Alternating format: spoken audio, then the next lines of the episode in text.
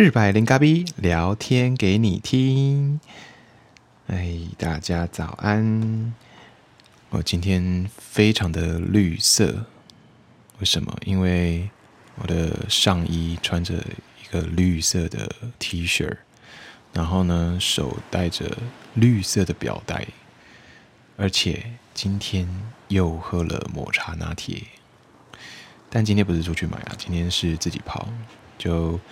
啊，去买了一包抹茶粉，然后再加上一点牛奶，然后因为我不是很喜欢吃甜的东西，所以我就用蜂蜜来代替那个甜味的部分，所以就自己泡了一杯蜂蜜抹茶拿铁。这边工商广告一下，全脸可以买一下那个抹茶粉，它叫做。T 世家，那个英文字母的 T，然后上面好像有写个 tradition，对，然后世家就是世界的世，家里的家。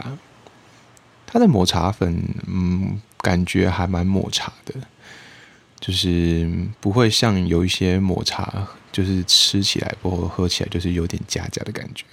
它的它的抹茶，嗯，味道蛮浓厚的，就是跟上一集那个。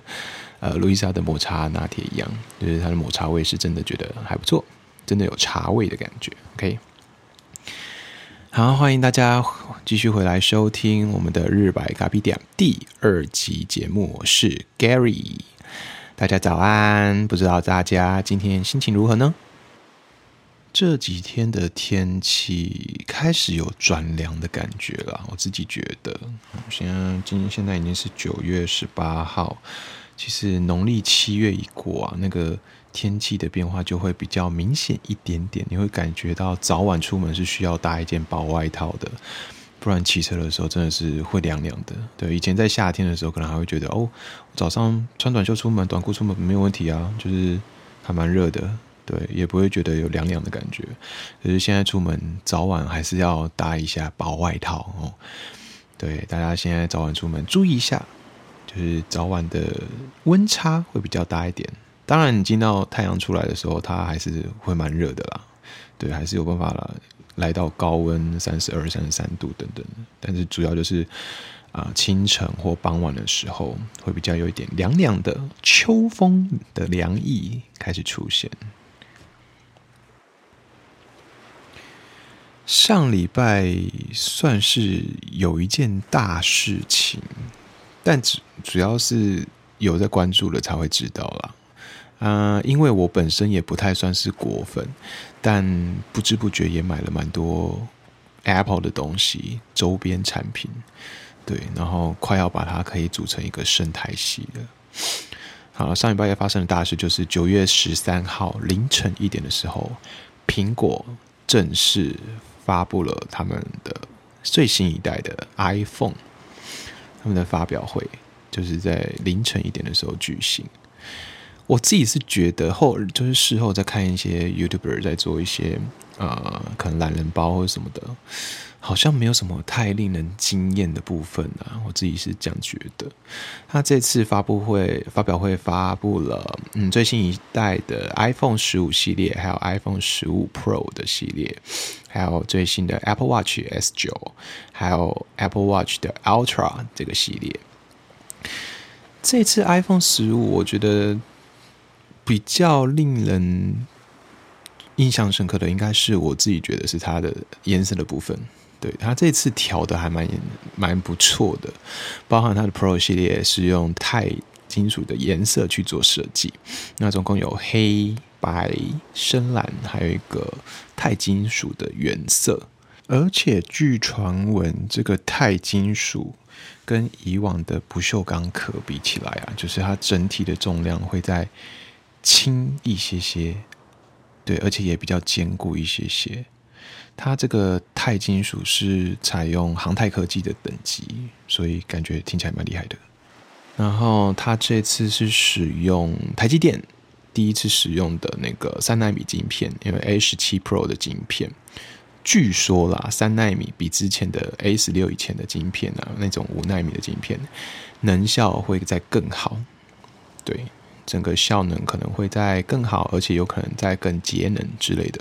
不过这也是要等到时候，嗯，很多 YouTuber 去做评测，我们才会知道它的结最终结果是怎样，是不是真的如大家传闻中的三纳米真晶片真的这么神奇？好，再来就是它的数字系列，就是呃 iPhone 十五，还有十五的 Plus，嗯。这次一样沿用去年的 S 六镜片，但是啊，我觉得它这一次的亮点是它的配色，诶，它的配色我觉得蛮这次蛮配的蛮好的，蛮缤纷的。对，总共有几款，我看一下，呃，黑色、绿色、黄色，然后淡淡的粉红色，然后还有一个我不确定它是白色还是淡蓝色。所以它这次这几个这几个颜色调的那个白色的比例。蛮高的，所以它彩度其实没有那么没有那么鲜艳，所以它是一种淡淡的淡雅的颜色。然后这次光看官网上的荧幕的那个呃照片啊，这次的粉红色是真的蛮美的，不过到时候也是要等那个实体机出来才知道。对对对。但这次的发表会的确啦，我没有什么太关注的地方，因为我比较期待的，个人比较期待的是它的 MacBook Air 的部分，对啊，因为我很很很好奇，到时候三纳米镜片应用在 MacBook Air 之后，它的效能到会到底是会变成多强大？对我们拭目以待。好，再来跟大家分享一下，上礼拜看了一个节目。蛮可爱的，那是花甲少年去旅行。这个节目主要是有两个花甲明星，然后去搭两个少年偶像，他们会各自去负责呃行程，然后带着其他三位伙伴一起去小小旅行。那过程中你就会发现他们有一些对话，有一些交流，不管是世代如何，对他们都会有一些很特别的嗯回忆，自己去。共同的创造，一起去经历。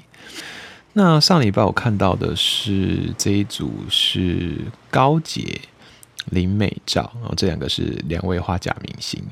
然后少年偶像的部分，一个是许富凯唱台语歌的，另外一个就是我最喜欢的一个节目主持人，他叫 Janet。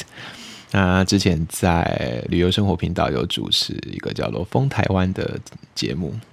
我真的很喜欢这位主持人，为什么？因为他，嗯，我觉得他非常非常的有冒险精神，而且非常的算是外向嘛，很勇于挑战自我。对他不会给自己设限，然后很很很勇敢的去做很多很多的事情，去尝试也好，去玩乐也好，然后呃，去冒险也好。对对对，你在他身上就会看到，嗯，无比的能量，无比的活力，然后无比的勇气。这样，重点是这一切他都非常非常的享受其中，他很享受自我在冒险的那个过程，非常厉害的一个主持人。在节目当中啊，他们就提到了一个我没有学过，我也没有听过的一个词汇，那它是台语，它的。台语念法，我其实台语没有很练等啊，但是还是会讲，就是会听这样子。他说的这个词是“棒破奔丢”，棒破如果写成中文就是放下的放，然后伴侣的伴，一个人在一个一半的伴，这个就是棒破。他的意思，我上那个教育部的台语词典去寻找他的意思，他的意思是说。轮流互相帮忙的意思，然后分丢分丢那个分就是那个分分开的分，然后丢就是姓氏的那个工长章的那个章，分丢指的就是啊小孩子们很慷慨大方的将食物分享给彼此，分享给呃其他人这样子，所以这个棒棒分丢的意思就是说他们呃。在互相帮忙啊，然后互相的将彼此有的东西、彼此有的食物分享给其他人，跟其他人一起共享这样的喜悦，共享这样的一个收获，这样子真的是上了一课。因为我以前真的从来没有听过我家里的哦，我妈会讲台语，然后我爸也讲台语，那他们好像从来没有提到这个字过。那我听呃，我妈妈那边的长辈亲戚也都没有人讲过这样的词，对，真的是上了一课。然后再来就是他们去嘉义嘛，所以他们去呃传统的市集、传统的市场里面去吃了一些东西，吃吃喝喝这样。当中他们当然吃了那个最有名的嘉义凉面，对，那个嘉义凉面，他们有一个传统的说法，他们叫做白醋凉面。可是他那个白醋很特别哦，他们其实不是真正那个酸酸的那种醋，他们其实吃起来叫做美，吃起来吃起来是美乃滋。对，所以就叫美乃滋凉面。可是其实当地人不会叫它叫做美乃滋，他们就叫它白醋凉面。而且它的凉面跟我们北部的凉面，你看到凉面是不太一样，不是那种黄色的油面哦，它是那种一般的宽面，有点像手做的那种拉面的那种形式。可是它没有像拉面那样的嚼那个口感。对，反正它就是宽面啊，就跟一般的油面的凉面是不一样的。为什么会知道呢？因为去年，去年一百一十一年，呃，我就去呃嘉义工作。那那时候是全民运动会的时候，对，就那时候就跟我的同事一起早起去，特别去吃了他们嘉义当地的白醋凉面，真的很好吃。对，推荐大家有有空去嘉义的时候，可以去吃一下这个当地的凉面，真的很棒。接着就要进入到今天的主题，我们来介绍一下国内有一些比较重要的赛事。如果你是运动迷的话，其实也可以稍微关注一下我们国内的一些竞技运动选手他们的一些动向哦。你可以从这些赛事当中去关注。那我刚刚提到呃提到的那个全民运动会啊，它其实不是那个全明星运动会，好不好？不一样。全民运动会它是呃国内四大赛会的其中一场。那什么是国内的四大赛会呢？应该是说呃四大综合运动赛事，就是它不起不是那种单项运动哦，不是比如说像什么万金石马拉松啊，或者是呃某某某什么梅花湖啊、活水湖的什么二铁三铁比赛啊，或者是什么排球联赛啊、SBL 这种，不是单项运动，它是结合了许多种运动。的一场赛事，就有点像我们在观看奥运这样，或者是即将举办的亚洲运动会亚运这样，它是蛮多种项目，蛮多运动项目一起举办在一个期间。那国内的这四大赛会，其实对竞技运动选手来说是非常非常重要的，因为它可能会影响到他之后的，不管是升学也好，或是他要代表国家出去。去参加国外的比赛，有可能都会参照这四场赛会的成绩。那我们现在由年龄来排序，由小到大的赛会，依序是全中运，也就是全国中等学校运动会，它是包含了国中跟高中生呃竞技运动选手去参加的赛事。再就是全大运，全大运就是全国大专校院运动会，当然这个大专校院嘛，所以就包含大学生、大专生这样子。再来就是两年办一次的全国运或是全民运，全国运就是全国运动会，再来就是全民运，就是我刚才讲的全民运动会，这两个是交替举办。比如说今年嘛，今年二零二三年是举办全国运动会，那是在台南，明年呢就会换到另外一个地方去办全民运动会。然后在后年才会又再办回去全国运动会这样子，对，那前面的全中运、全大运、全国运算是比较呃跟奥运啊、跟亚运啊有相关的一些项目。那全民运动会就是，嗯，它的目的是在于要推广全民运动这件事情，所以他选择的一些项目呢，就是跟奥运、亚运。以外的项目相关，例如可能会有健力啊、龙舟啊，或是水上救生、普泳、飞盘，或是柔术、太极拳等等等等的的项目。那今年即将举办的全国运动会，它在台南，日期是在十月二十一到十月二十六。它举办的一些项目，可能大家就比较知道，比如说田径啊、游泳这些一定都会有嘛。再就是像羽球啊、棒球啊、拳击、柔道、体操，嗯，曲棍球、空手道等等等等等等这些。大家应该会比较熟悉，因为可能可以在奥运或者是亚运的赛事上、国际赛事上都可以看得到这样子。那这四大赛会啊，像前面说的全国中等学校运动会跟全国大专校院运动会这两场，就是每一年都会举办。基本上啊，如果没有像之前遇到疫情，可能就会停办，呃，也不是停办，延期举行。对，这两场都是每一年都会举办。但像刚刚有提到的全国运跟全民运这两场，就是两年举办一次。所以，假如你是那种很喜欢看奥运这种综合型赛事的话，国内这四场赛事啊，其实你也可以关注一下哦。因为其实，呃，我们蛮多优秀的选手啊，过去也都是从这些赛事当中去慢慢的磨练、慢慢的成长，然后才会成就现在这样。呃，登上国际舞台发光发热，对，所以我们也可以平常就可以去稍微 follow 一下这些国内的赛事，说不定你就会发觉明日之星。然后你以后回头看到他的时候，你就会哇，我从他学生时期就支持到现在，对吧？变成一个超级闪耀的顶尖选手。或是你也可以从这种综合型赛事当中啊，去慢慢的观看各种各种不一样的运动，啊，他们每个的属性啊，一定都会不一样，竞赛的特质也会不一样，选手的呃应对啊也都会不一样，说不定你就会找到你喜欢的运动，未来想继续关注的运动。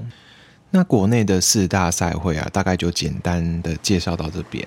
那刚刚有提到亚运跟奥运嘛，奥运其实大家应该不陌生啊，就是每四年都会举办一次。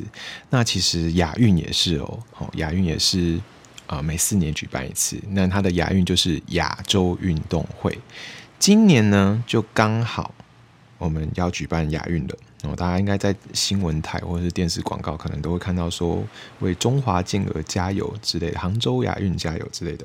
对，二零二三年就是在中国的杭州去举办亚运，日期是在九月二十三到十月八号。OK，这边工商服务 again，好，欢迎大家去帮我们的中华队一起来加油。那今年杭州亚运有一个蛮特别的。亮点就是它有电子竞技比赛的部分，还有几个游戏哦，真的是游戏，它算智力运动的项目里面，然后有一项是叫做电子竞技。目前查到的资讯是有以下这几个，包含了什么呢？有几款游戏来念给大家听。第一个《王者荣耀》，第二个《Dota Two》，第三个《梦三国二》。第四个 E A 体育足球，第五个大家最爱的英雄联盟，这个也有。再就是和平精英，以及最后一个街头霸王五，这些游戏很酷。就是以往这种电竞类的，好像不太会出现在这种大型的国际综合运动赛事上。今年亚运就把它列进来了，大家可以敬请期待哦。如果你是喜欢。电玩类的啊，哇！恭喜你，今年可以观看一下亚运，你可以变成了变成了运动咖，对，一起跟大家 follow 运动赛事。好，刚刚有说到国内四大赛会嘛，全中运、全大运、全国运，还有全民运。全民运主要是推广全民运动嘛，所以他选的项目就不会是跟亚洲运动会或奥运的项目有冲突到，他可能就是这些项目。亚运、奥运以外的项目去比举办，那其实我们在奥运上也可以看到这个现现象哦，就是其实每一届的奥运，它办的项目不一定都会一样。嗯，我们要看主办国，当然有一些项目是一定会举办的，比如说田径啊、游泳啊之类的这一些会举举办。那依据主办国他们的一些可能想法，或者是想推广的运动也好，他们会另外，你要说选办也好，或者是他们另外再新增一些项目也好，是有可能的。比如说，我们二零二零年有没有办的东京奥运，移到二零二一年吧，举办东京奥运，他就。新增了几个项目，总共五个项目啊。我这边稍微举例一下，就是它新增了滑板，新增了空手道，还有新增了棒垒球、冲浪跟运动攀岩。对，以往在。呃，其他的奥运可能不会看到像滑板啊，或空手道，或棒棒垒球比较特殊的，它可能进进出出，有时候有办，有几届也没办这样子。那空手道因为是算是日本是算是发源地嘛，所以它当然一定要把空手道放进来这样子。那滑板也是比较新兴的运动。那他就把他这次东京奥运把它放进来。那在二零二四年的巴黎奥运，他就取消了空手道跟棒垒球。那这个选你要说选办也好，或者他新增的项目哦，他不延续东京奥运了，他把空手道跟棒垒球拿掉，新增了霹雳舞这个项目。这边就是简单举几个例子，那详细资讯大家还可以上去 Google 查一下就知道了。今天稍微跟大家分享了一下国内的四大赛事，还有国际上比较重要的像亚运啊、奥运啊这样的赛事。这样的综合型赛事其实有一个好处，就是啊，一个赛事期间你就可以同时可能可以到处看看或观看很多种不同的运动项目。那你也可以去比较，去去挖掘你自己。